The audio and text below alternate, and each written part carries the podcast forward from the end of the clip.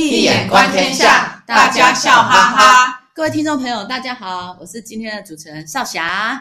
大家如果有注意我们节目，哎，先谢谢，先那个介绍我们的学员小蜜蜂，大家好；Cherry，大家好；我们最可爱的张医生老师，大家好。因为哦，你知道为什么吗？你们知道今天是第几集吗？如果听众朋友，我为什么迫不及待刚差点顺序搞错？今天是六十集呀！哎呀，小蜜蜂真是不容易呀！我们能够做到六十集，真是不容易啊！那是一定的。我们为了准备题目，真的是花尽脑汁啊！小蜜蜂，Cherry，没有，你们我们常常在课堂上听到老师讲六十六十六十集夹子的六十夹子，然后说六十是结构啊，六十有很特别的意思。呃，今天我们又刚好是。文化人类学的最后一集啊，所以赶快欢迎我们 Cherry，他帮我们带来什么样特别的文本呢？哦，好，我们先回顾一下好了，因为我们这一期在讲文化人类学嘛。嗯、那我们在第四十八集 EP 四十八的时候，我们是谈现代人类学的奠基之作，就是弗雷泽的《金枝》。对。然后呢，我们今天呢要跟大家聊一聊，就是跟弗雷泽并称为现代人类学之父的法国。呃，李维史陀他的大作《忧郁的热带》，然后为什么他会忧郁呢？等一下再问老师哈。然后呢，这个李维史陀呢，他的思考方式很独特哦，而且他奠定了一个叫做结构主义人类学。嗯哦，然后呢，他就深深影响了很多位二十世纪的思想大师，包括像傅科哦，他的结构知识史，还有罗兰巴特。我们上一上一集好像有提到，五十八有提到罗兰巴特他的文学结构主义。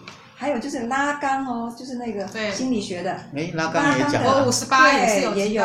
对，他也是受李维史陀的结构主义影响，拉冈就提出结构主义精神分析。你看影响这么多，二十世纪后半叶，然后就使法国呢占据了西方思想的领领导地位。嗯，太了不起了。对。那我们现在赶快来问老师第一个问题。嗯。就说文化人类学它的发展嘛，对，有一些进程嘛，就像我们之前。谈金枝呢，就是弗雷泽那个时代的文化，那个人类学家大部分都都是躲在书房里，坐在安乐椅上面，然后就是看对看很多资料资料，然后就是强调一种普遍性。对，然后呢，发展到后来马林诺斯基他就强调说，我们一定要深入到当地去做田野调查，嗯，然后才有然后才能看到各个民族的独特性。对，所以就从以前的普遍性发展到强调独特性。对，然后呢，在再到了李维史陀这个阶段，他又强调要去探讨深层的结构。嗯，哦，那想要问说，老师，这这种进程演变啊，有没有什么必然性跟重要性？然后到底什么叫结构人类学？对，然后又跟语言学有什么关联呢？没错，姜老师。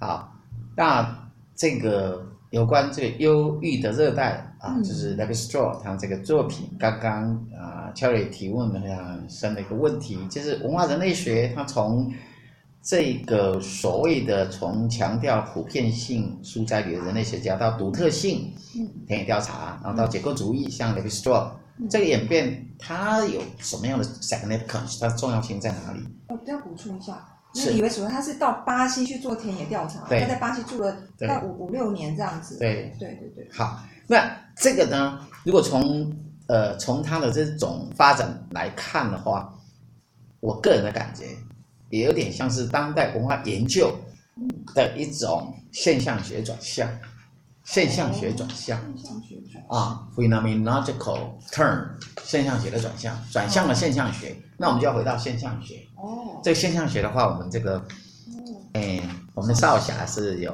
呃一些研究的，对吧？现象学是要干嘛？现象学不就是要在用科学的方式啊，打破了原先的这种西方哲学的这种主观，啊、或者是甚至于是太过于形上学的嗯。定调的方式，是而以采取一种非常科学化，对吧？对，他先要透过科学看看可不可以找出他的客观的东西，而不要有客观的万物的背后的意义。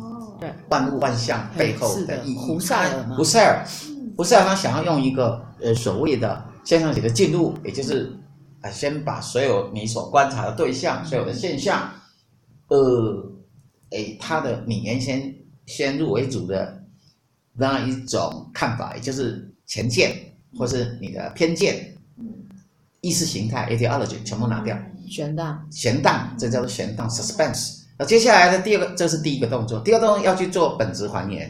嗯，那万物的本质，你要去找它的，就把它找回它真正的这一个特性。嗯，啊，第三阶段他啊想要做最后的叫做超越直观，而超越直观，呃，它其实是把它转向一个观察者的主体的一种要求。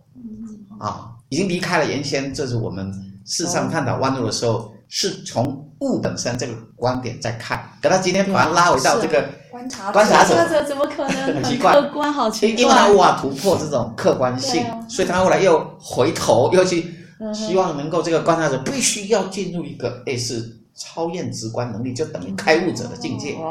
哦，那这样的话，你当然可以看到万物的本质，对吧？对，那就是等于你要明心见性之后，万物就是自明性就现前啊，就是他这个。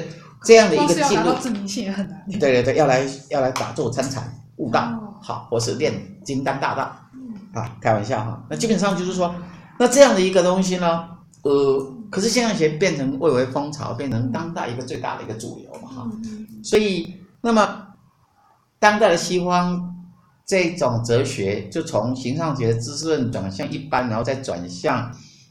强调客观性，比方说你要到田野去调查，找出它的特性，specialty 独特性，particularity，然后到最后还进入一个结构，这是为什么？因为这个结构，我觉得结构主义这种东西，如果从人类学来讲的话，呃，人类文化人类学角度来讲，比较像是一个；如果从胡塞尔的这种进入来讲，比较像他的 intention intentionality，有个意向，意向性。你的意向应用什么？用结构的这一种内涵性，把这个 consciousness structure。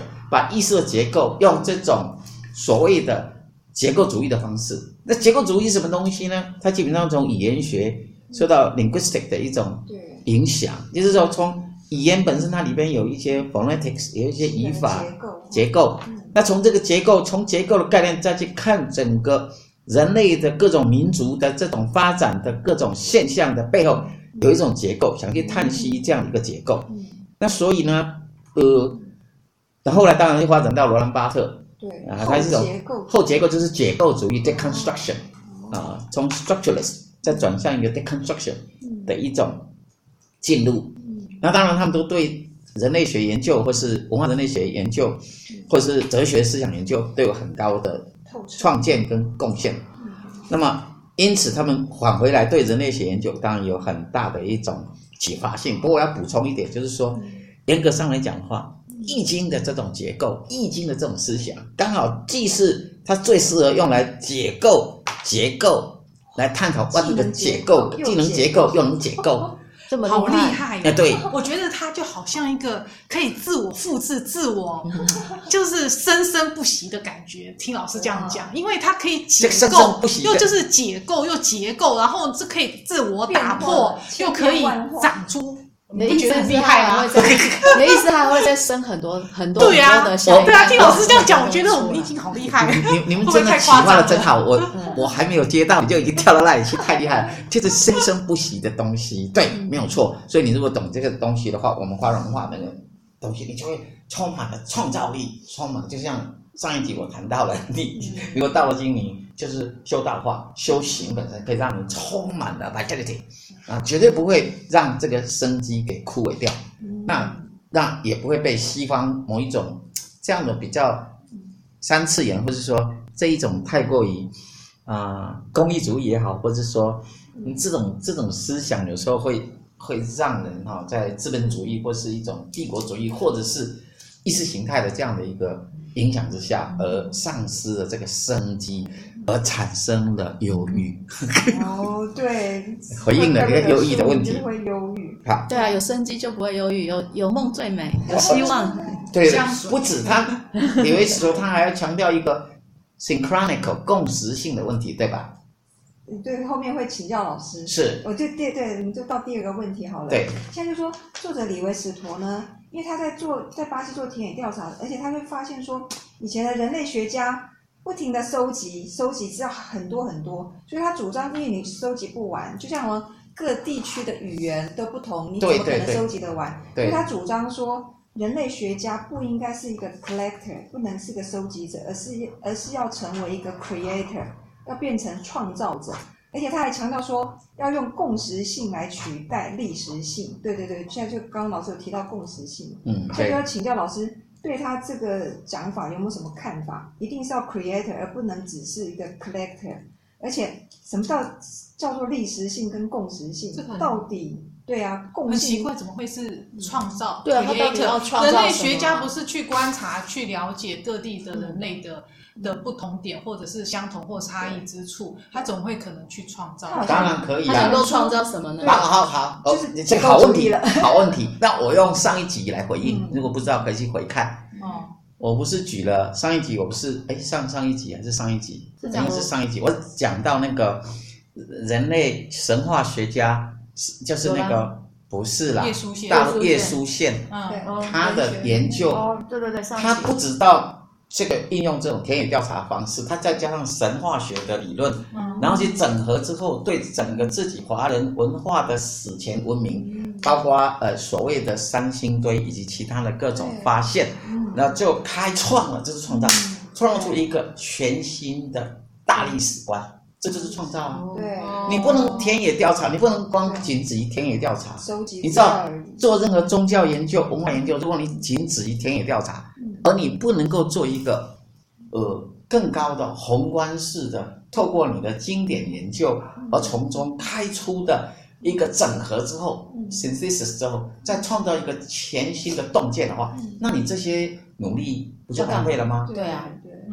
那这些叫研究生去做就好了。对啊，是。那大学者不就是要去做创造了吗？对，没错。当然要开出创造性。对。生命只有创造才能够生生。嗯。所以易经讲生生之谓易，人的生命也一样。如果不能苟日新，日日新，又日新，让自己的生命充满了智慧、生机。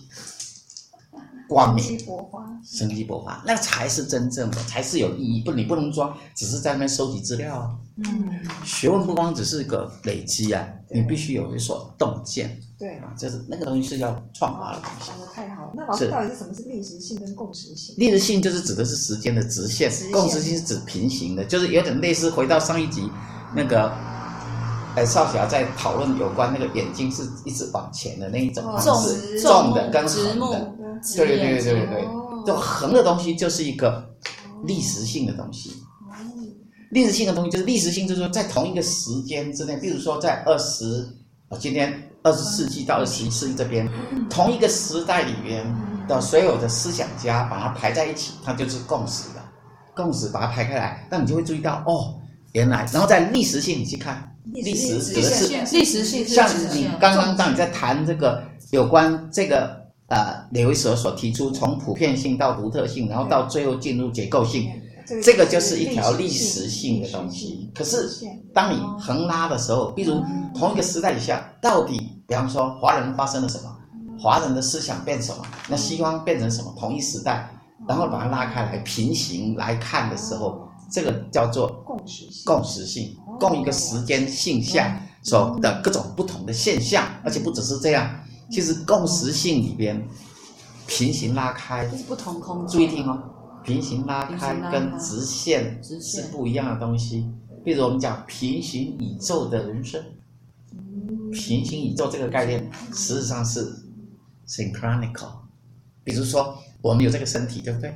可是同样我们的其他的分身，其实是显化在别的世界，它不是一个历史直线。它是一个共识存在，也就是说，当我们在这个时空里边，我们还有其实还有另外一度时空的人也在这儿，可是你没有看到。可是如果你有了开了眼，你或许可以看到很哎精彩复杂的这种生命存在。以前谈过的波赫士的那个阿莱佛，对你说，好像你继续说补充，就是那个听不懂。他跟哎对，哦，你之前讲过一个文本是不是？对对对。对，然后怎样？波赫士他就讲说，他就。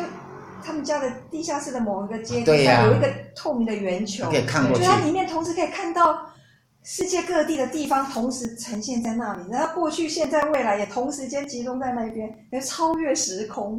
就像老师讲的那个共识、平行宇宙。对，没错，就这种平行宇宙的概念，现在量子力学在讲。是啊，他甚至都提出科学性的证明，说，哎，现在确实存在好多个时空，包括地下文明，地底下还有文明，地球底下还有其他各种文明，几十种文明，种种，那个就是。平行宇宙的概念，也就是 synchronical 的概念。嗯而这个 synchronical 是属于什么呢？这易经的基本精神。卜卦为什么会准？因为它是 synchronical 的东西，共识的概念。啊，比方说宇宙发生了什么现象啊，其实现在你的家里又正在发生什么现象，它是有相关性的。这个叫做 synchronical。然后这个概念是非常非常 synchronical 的东西，是这样。这个叫做共识性。我跑到另外一个时空，所以老师帮我教看得出来，看得出来。你少侠修行这么好，一定是有很多根深。来，继续。那个秦老师，因为前面在讲共性，然后又讲独特性是书性。那老师以前课堂上也常常讲共性跟书性，嗯、那到底是哪一个重要，还是说一样重要呢？因为之前是普遍性就是共性嘛，然后再到独特性就讲书性。嗯、然后李维史陀呢是好像结构性。对结构性，就是说从那些独特性、不同民族的独特性里面，他就发现说，其实深层的里面都是有一种共通的地方。对，就好像一根树，树叶、树枝开很多嘛，其实它的根、扎根、根是一样的。没错，那他这个研究比较像是一个，嗯，还有还有谈到类比思考。对对对，就是要问类比思考的东西，这个东西其实我觉得它是拿类比嘛，不同不同，这是什么？比较像是 typology 或是 analogy。类化学，也也有点接近什么？荣格他有一个理论叫 archetype 原型，原型，原型。嗯，那原型当然也是易经的。我们有六十四卦，各种六十四种原型，文化原型或是宇宙原型。那个原型的概念来看整个，也就是一种范畴论的概念来看整个所有的各种人类的文化。这样的话就是一个原型的思考。那么，比方说像菊花一见。原来的原，原来的形态的形，那所以像嗯、呃、前两集讨论到那个小蜜蜂谈的菊花与剑嘛，作为日本文化的模式，对不对？对，那也是一种一种原型嘛。嗯，日本文化就是菊花与剑的一种。菊花与剑的原型。对对对，就是那种充满了美，又充满了充满了阳刚，又是阴柔，然后冲突又合一。如果是理想的话的那样的文化，好，那所以。呃，类比思考跟中国古代的类书思维一样吗？呃，那呃，类书就是类似这种类型，把它摆在一起。比方说把呃不同的呃，比方说故事啊、呃，或是意思呃呃，都类似的主题把它串在一起，可是之间没有任何历史的关联、历史关系的这样子。少侠，你知道是讲类书，然后类书跟那个的差别吗？我在想，我在思考。对，诚实，你是诚实。好像不太一样。对，好，而且这种类型有关，那这种书像哲学里面，像梁漱溟他写哲学著作，一九二一年出版的《东西文化及其哲学》里面，他把中国、西方跟印度三种文化做不同的人生的一种一种走向。比方说，西方重视征服自然、改造环境，中国是啊以调和为主嘛，啊以中道为主。对不对？然后那个印度文化是一种反身后求，你是他把它当分成这三种 typology 三种类型的思考，也就是说，你作为文化人类学家，你应该去看这个这样的文化差异，因为了解别人的文化，才不至于误解别人嘛。就要让我们了解每个人不同的类型，我们才不会误解别人的情感表达，对，才做好很好的相处之道跟沟通，是一样的意思。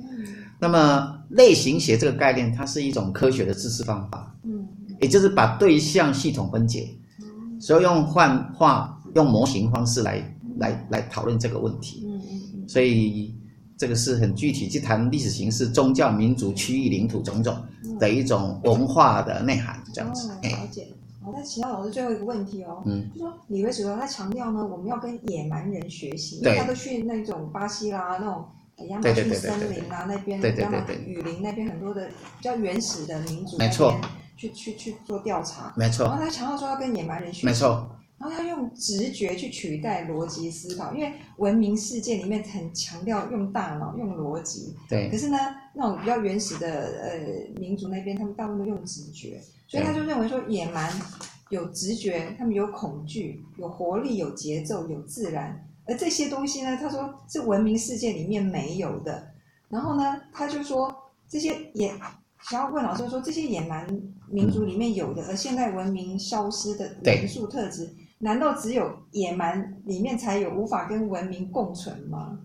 对啊，呃，应该是说对，没有错。就是整个文明的发展，它像一个呃火车一直往前奔驰，现代化的一个进程。现在那种科技、啊，文明科技种种取代原先的淳朴。嗯，那比方说我们华人的儒家跟道家，道家它基本上就是一种，他想要还祖、质朴，回到这个质朴的一个生命的一个特质的一种一种修炼。那呃。这样的一个反思其实是非常重要的，也就是说，Lévi-Strauss 他对于这种野蛮跟文明的这种反思，事实上这种现象不止在这种啊人类学家，事实上在文学里面，比方说我以前讲叫做康拉，康拉德他的那个黑暗的心，他也是在反思这个问题，到底谁才叫做野蛮？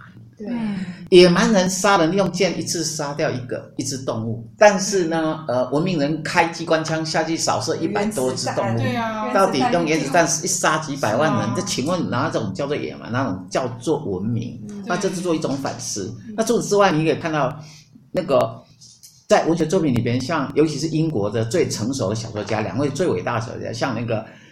E.M. Forster 福斯特，我常讲他的《A Passage to India》印度之旅，《A Room with a View》窗有蓝天，《莫里斯莫里斯的情人》，在这样的爱情三部曲，他的爱是一种超越性的爱，超越了他提出的是一种回返最本然的，超越了种族，超越了尊卑阶阶级，也超越的，甚至于超越了性别，完全超越了一种本质的那个 authentic love。的一种呃追寻，事实上就是要来反思整个西方的文明，它的它所带给人类的这种伤害，那就等于呃老庄思想，庄子讲无用之用，最为大用，他也是要来去作为一个儒家，当然儒家的话读书就要来当官来报复，市场报户，但有些人他考不上进士，考升不了。官怎么办呢？难道是没用吗？呃，没有关系，你可以别人不用你的这一颗木，你将来化成神木，所以它是一种呃，在一个某种层次的意义治疗学啊啊是很重要的一种思想，一种反思。除此之外，事实上另外一位呃英国作家像呃那个 D.S. Lawrence，劳伦斯也是一样啊，他也是用他的爱情三部曲，我以前也讲过了哈，也一样来呈现这种。呃，要摆脱现代文明的束缚，去拥抱自然，脱去虚有的外壳，然后真心去拥抱世界。这个时候，你才能真正找到你的 authentic self，你的本真的自我，而且也才能真正找到生命真正的 creativity 跟你的 vitality 活力跟创造力。这个是在某个层次里面，其实它不是等同的某种事情，只是呃，一个是在人类学，呃，另外两位其实是在文学。其实上，就是我们的这个节目是一种啊、呃、跨类。跨学科的、跨领域的这种，呃，希望能够提供这样的一个视角，让我们不至于说啊，在某一种学科，或是说啊，遇到同时性的这样的一个问题的时候，我们去思考问题，必须是啊，古今中外，跨越中西，跨越时空这样的一种思考，能够带给大家，呃，不至于在一种直线思考的范畴下变成二元对立，而不知道去。面对眼前的阻碍，如何的穿透，或者如何的融化，啊，提供我们来一种解决之道，这样。嗯，再也不会听我们的节目，就不会在忧郁的热带啊，对，每一点都不会忧郁，快乐带来，快乐的不得了，连寒带也要快乐，对对对，我们的节目也会快乐，冬天也会快乐，春夏秋冬的快乐，四季都快乐。就听众朋友其实常常反映说，很鼓励我们做这个节目。那也有，其实像这一集跟。五十八集，今天六十集嘛，其实很多相关的、嗯、听，相信听过第五十八集，你今天在听这个，你再回去听五十八集，你应该又有不同的、不同的收获，而且这种收获可能就是，就像上一集讲的，老师说炼神还虚嘛，会更深化，而不是最后又还还要返主，哎，你再重听一次，你就可以得到返主啦。所以多多把我们的。他开始分享给你的亲朋，好友你爱他们，就给他最好的东西。然后也欢迎你们来我们讲座的现场，然后你可以得到更大的收获，与跟我们一起就是沉浸在老师的老师讲的学习里面，然后会得到更多更不一样的，跟跟那个 Podcast 的东西截然不同。